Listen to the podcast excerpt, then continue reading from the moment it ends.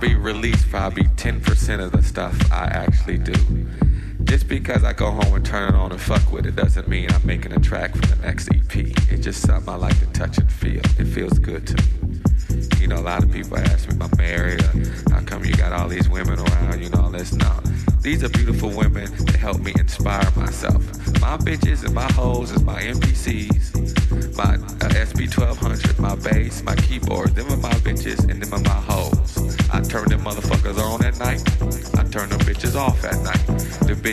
there and make my motherfucking money. I send them bitches over there to take care of my business. That's why I'm here. They're my hoes.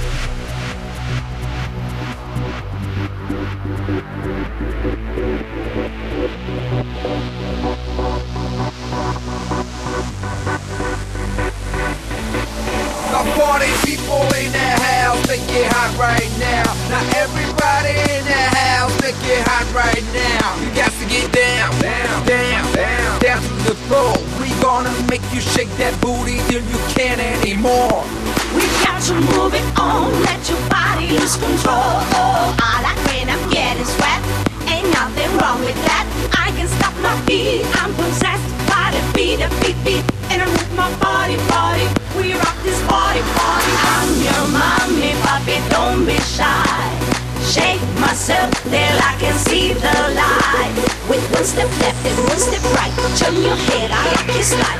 Everybody do my way, and now we go.